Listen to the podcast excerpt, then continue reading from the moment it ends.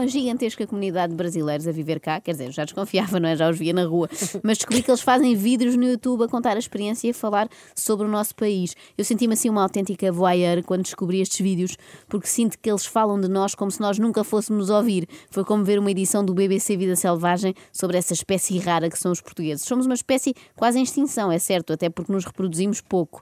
Vamos então ao retrato robô que os brasileiros fazem de nós? É a relação que o português tem com a comida. Em torno da mesa, então você vai visitar alguém, a pessoa tem sempre uma mesa pronta, é, com quitutes, com, com bolos, com pães. E se você não comer também... É, é desfeita, é né? Desfeita. Olha, agora ficou a ser-me desfeita de bacalhau. O que é que ela disse? Com o quê? Com quitutis. O que serão? Quitutis. Não São sei, quitutis. mas vou querer comer. Eu não tenho isso. Mesmo sem saber o que é. Já vou investigar a seguir.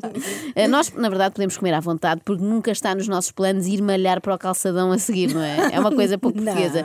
Digamos que hábitos saudáveis não é o nosso forte. E eles notam isso. Reparem nesta queixa que todos fazem.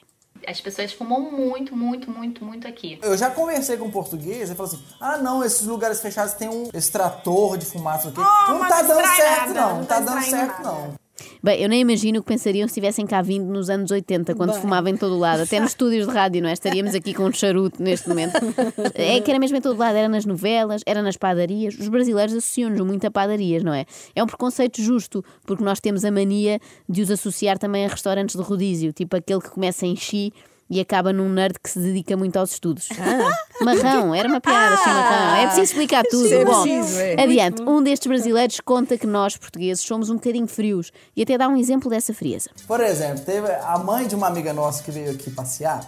Ela foi numa Uma vendinha de padaria. biscoito, é. É, uma, uma coisa de biscoito. E perguntou, tinha lá dois biscoitos que ela interessou ali. E falou, ah, tem esses dois aqui, qual que é melhor? Aí ele falou e respondeu, eu não sei, quem tem que saber é você.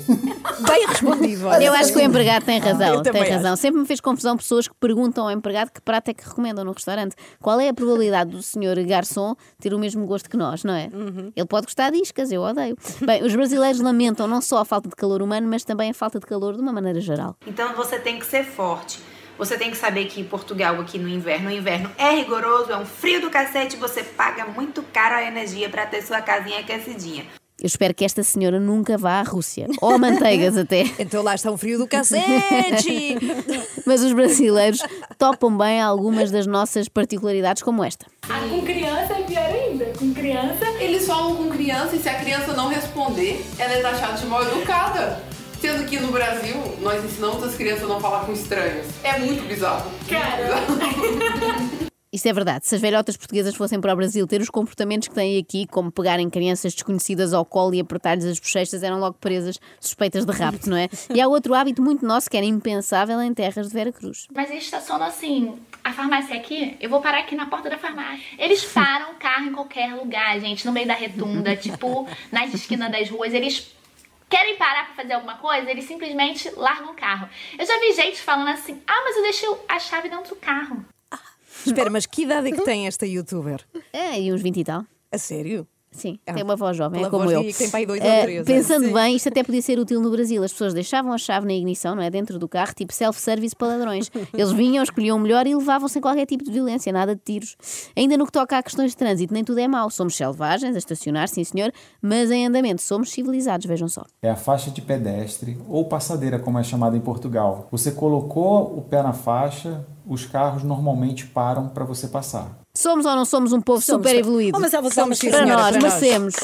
Que orgulho, paramos nas passadeiras Yes. e até nos sinais vermelhos. Quando está laranja é que damos aquela acelerada básica, como diriam os brasileiros.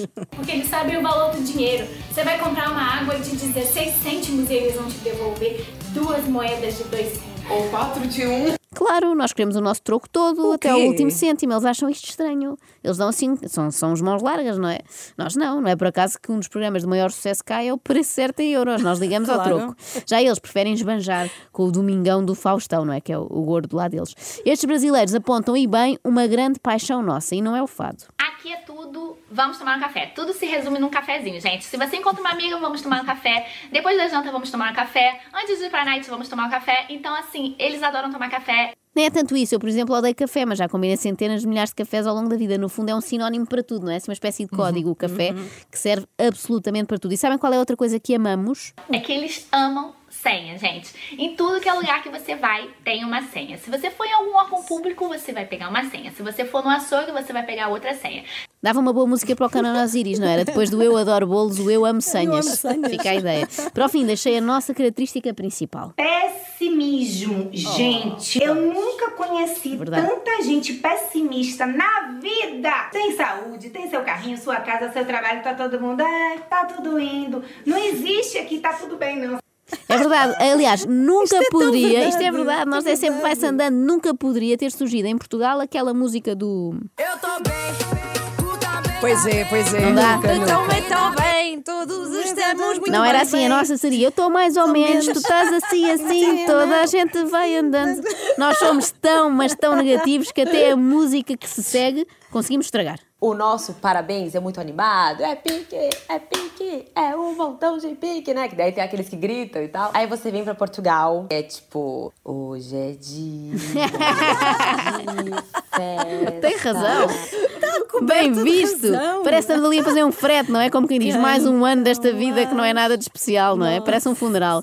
Parabéns a vocês, brasileiros, que já nos conhecem bem. Está visto que somos países irmãos, mas não gêmeos, não é? E fica assim provado que é possível gozarem com a nossa terra e nós gostarmos, não é? Ouviram malta do Alentejo e de trás dos montes e todas as localidades em que alguém ficou melindrado com uma piada. Bom fim de semana. Não se chateiem. Acorde com a Joana, a Ana e a Carla. Às três da manhã. Na Renascença.